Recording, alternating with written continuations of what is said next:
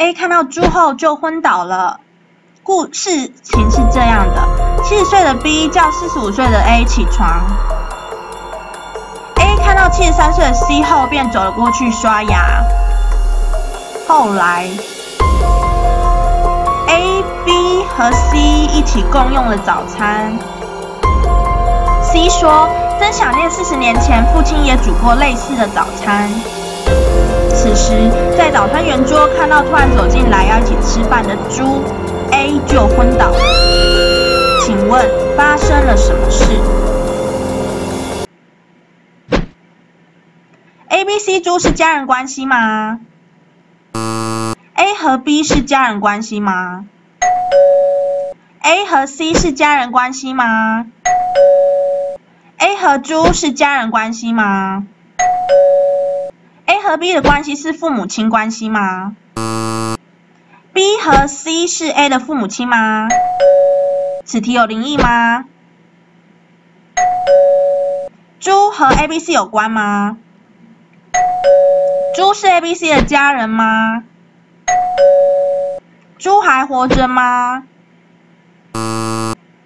故事出来了。事情是这样的：B、C 为 A 的父母亲先去叫了 A 起床，同时叫了 C 一起吃早餐。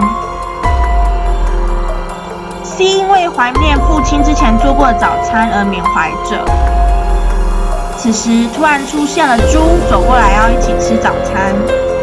A 看到了猪，便吓到昏倒。因为猪正是 C 在缅怀父亲，这位父亲不可能还活着。请问 B、C 猪对 A 来说分别是几等亲？亲的要先以直系血亲估算，再往旁系血亲去推。直系血亲是有直接出生关系，而且有血缘关系的人。那例如爸爸妈妈跟爷爷奶奶，如果没有爷爷奶奶，就没有爸爸，就没有你。旁系血亲为不具直接出生关系的血亲，例如哥哥姐姐跟弟弟妹妹。本集海龟汤由上计算，爸爸妈妈是一等亲，爷爷奶奶是二等亲，所以 A 跟 B、C 是一等亲，猪是二等亲。你答对了吗？附带一题，爸爸叫 A 起床有性平跟家庭平权的观念，别再认为家事是爸妈要做的。以及四十五岁的 A 跟七十岁的父亲，我们不见得要有成家立业的框架。